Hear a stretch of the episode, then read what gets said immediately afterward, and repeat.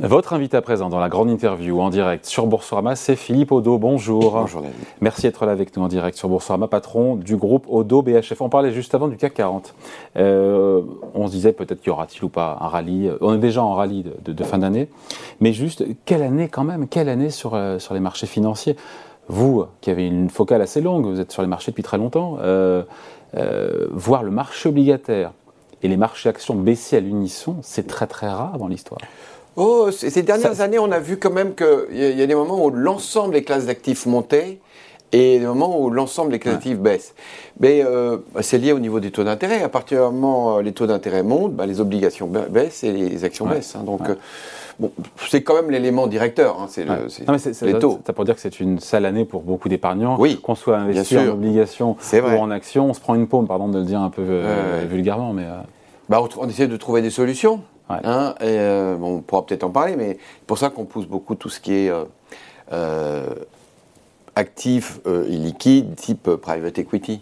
on va en parler juste. en même temps, on se dit, Philippe Odo, si on finit l'année à moins 8% ou moins 7% sur le CAC 40, on s'en sort pas si mal. très bien. Qui aurait signé en début d'année, enfin au moment de la guerre qu'on finirait, vu le contexte, encore une fois, géopolitique, macroéconomique, inflation, taux d'intérêt, monétaire, enfin, on aurait tout signé, non? Non, mais on assiste à quelque chose de très, très, très intéressant.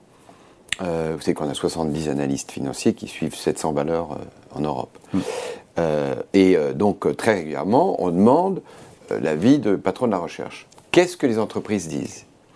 Ben, Depuis pas mal de mois, les entreprises disent tout va bien.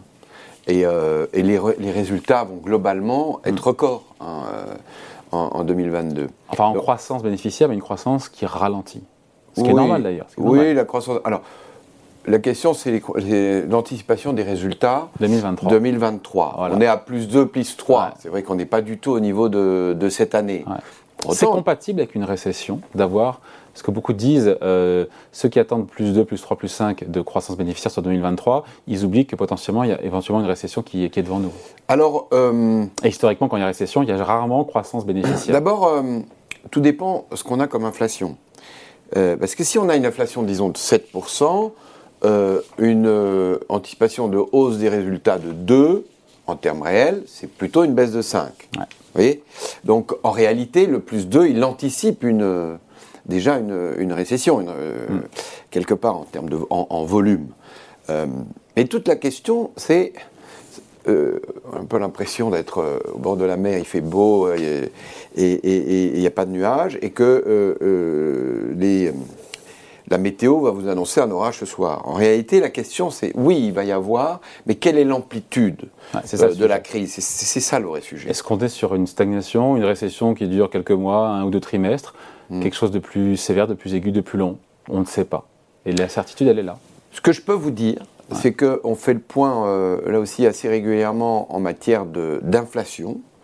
Euh, ce qu'on remarque, c'est que les prix euh, de transport maritime sont revenus aujourd'hui au niveau d'avant Covid. Hmm.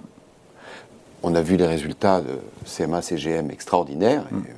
formidables, liés à une multipliée par 5, par 6 des prix Aujourd'hui, c'est revenu quasiment en On voit qu'il y a une baisse à nouveau du prix des transports routiers. Il manque un peu des transporteurs, mais il y a encore un problème d'embouteillage dans les, dans les ports parce qu'il y a un problème de personnel. Mais globalement, tout ça, euh, euh, on, voit bien que euh, est en train de. Il y a une baisse du prix de l'énergie.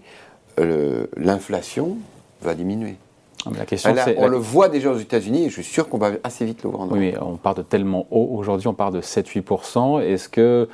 Euh, c'est le gouverneur de la Banque de France qui était présent à votre place il y a 15 jours qui mm. m'a dit, post-BCE, l'inflation sera. On fera ce qu'il faut pour que l'inflation revienne à 2% d'ici 2-3 ans. Déjà, un, est-ce que vous y croyez? Et deux, si on avait 3-4% d'inflation, est-ce que ça serait dramatique? Bah, D'abord, euh, M. de Gallo est dans son rôle. Mm. Hein, il dit l'inflation sera à 2%.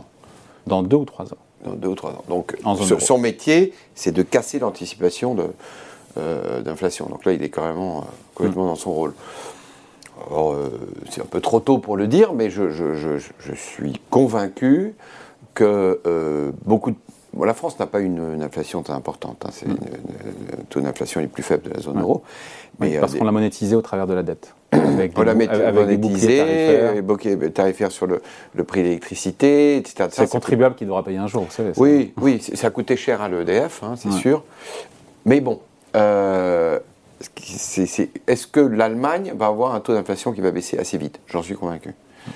Voilà. Euh, mais à 2%, euh, c'est encore un peu trop tôt pour le dire. Hmm. Après, les banques centrales ont eu, il est vrai, un retard à l'allumage, d'accord?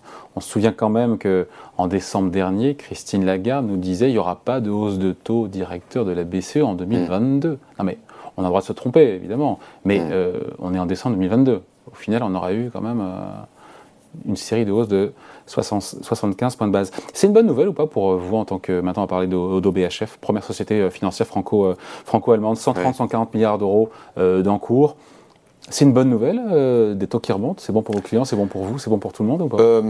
Alors d'abord c'est un impact sur la valorisation boursière négative, donc malheureusement les, les clients ont pour un certain nombre, pour la plupart, perdu un peu d'argent cette année, donc ce n'est pas une bonne nouvelle. Euh, de ce côté-là.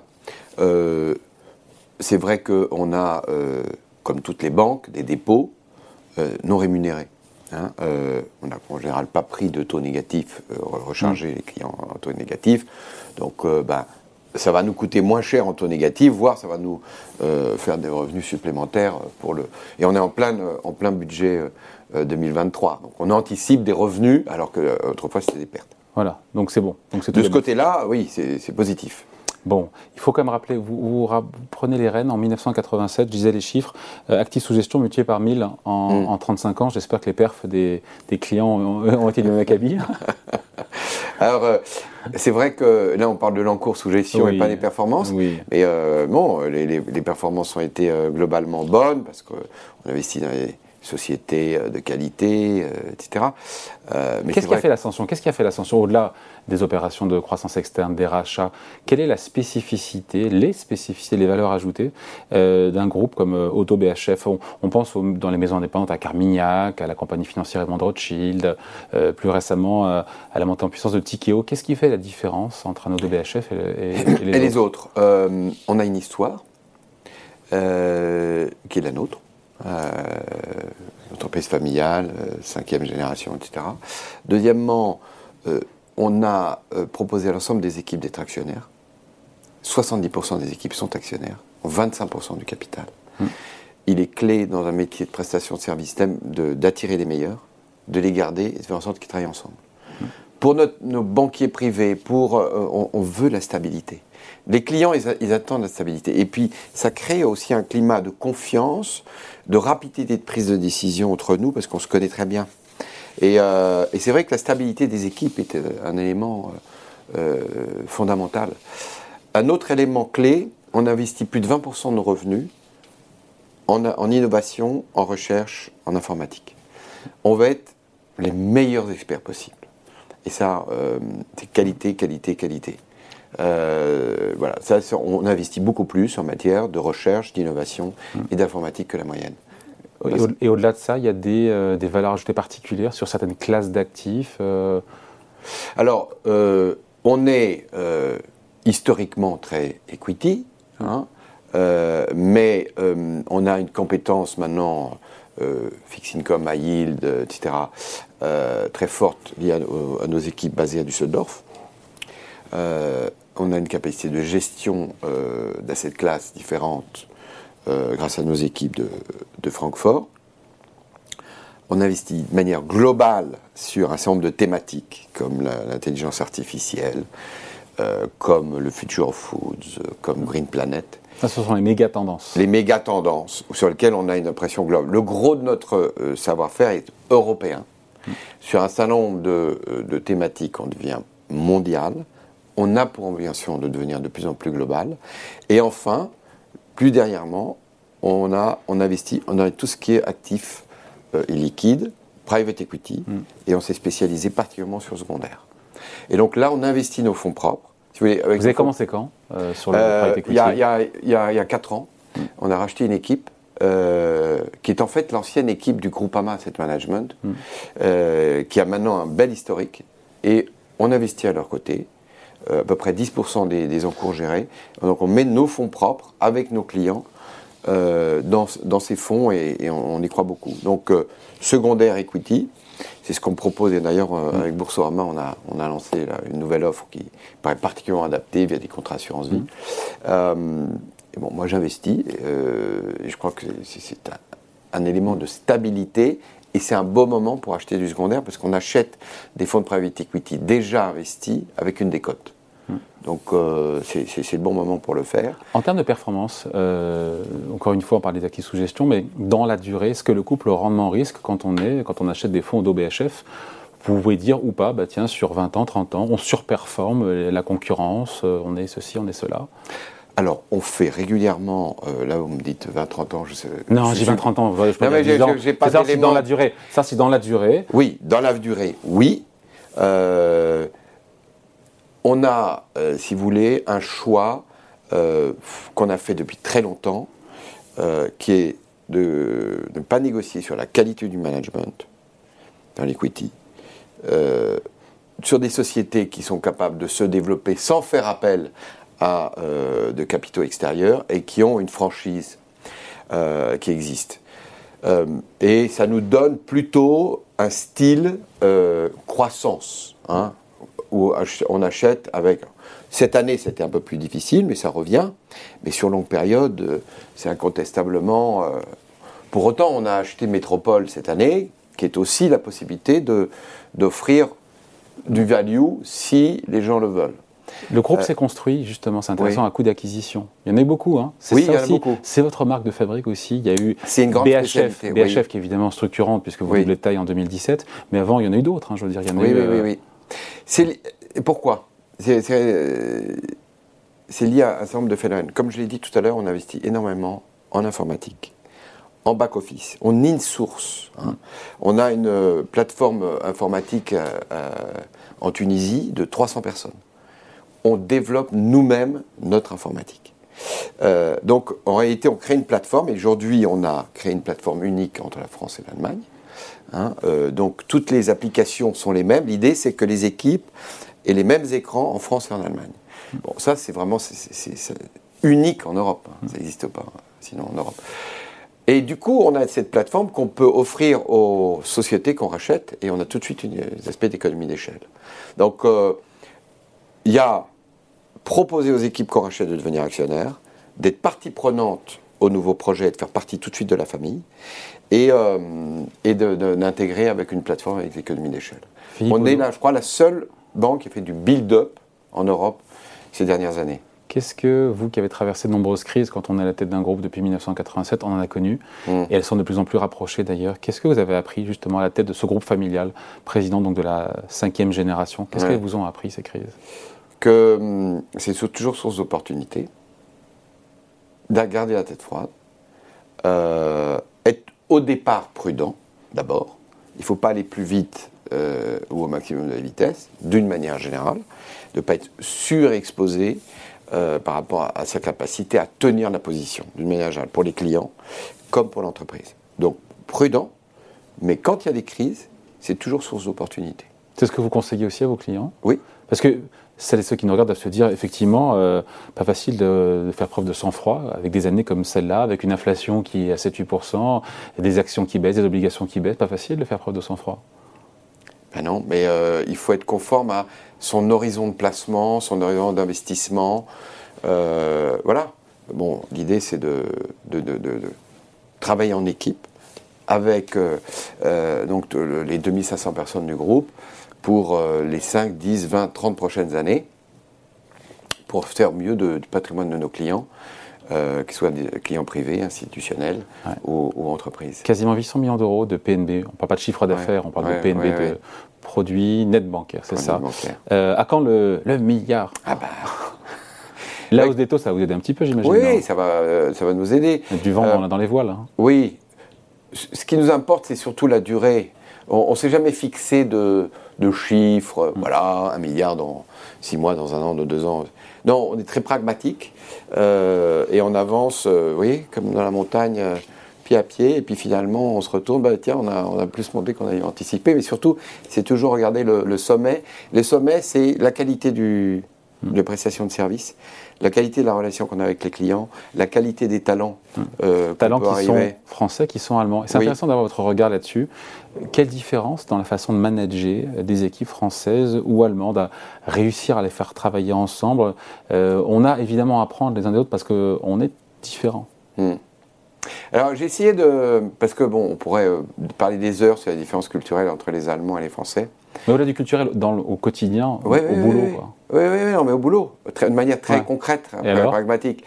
Euh, bon, il y a les rapports à l'horaire, il y a les rapports à la, à la on évidemment, à l'organigramme. Alors moi, ce que je dis toujours, c'est euh, euh, les Allemands ne sont pas à l'heure. Alors quand je fais, dis ça devant les Allemands, évidemment, ils sont, non, ils sont en avance.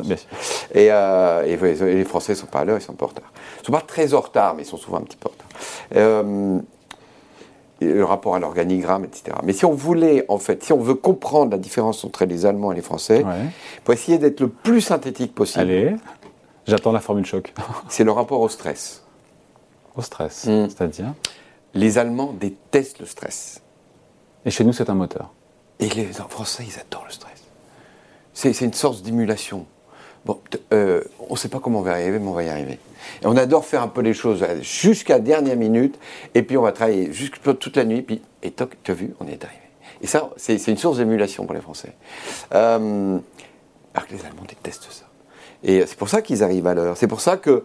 Euh, non, pas à l'heure, en avance. Hmm. C'est pour ça que. Parce qu'ils vont être tranquilles. Euh, pour ça qu'ils font tout. Ils font des plans. Euh, il y a le rapport, le concept français, le concept allemand. Concept français, c'est avec un C, concept allemand, euh, avec un K. Concept français, ça s'écrit sur le verso d'un ticket de métro, c'est une idée. Mmh. Le concept allemand, c'est un projet qui est étudié dans les moindres détails, avec toutes les étapes, etc. Il y a un côté pro et pas pro. Eux, c'est les pros, nous, nous on n'est pas pro. Quelque part, vous écoutez dit comme ça, non? Non, parce qu'en réalité, euh, en, réalité, il y a des choses où on est bien meilleur qu'eux, et, et, les, Allemands euh, sont plus, plus créatifs, on est plus... Euh, voilà, mais ce qui est génial, c'est les deux en même temps. Hmm. Parce que, le meilleur des deux mondes. Oui, vraiment, vraiment. Alors, une, banque moi, a, une, une, banque en a fait son slogan. Hein. et, et moi, je pense que c'est D'abord, euh, ce qui est surtout très important, c'est d'arriver à comprendre les moteurs et les cultures de l'autre. Toujours se mettre en dehors de sa zone de confort, réapprendre l'autre, la culture de l'autre. C'est extrêmement enrichissant.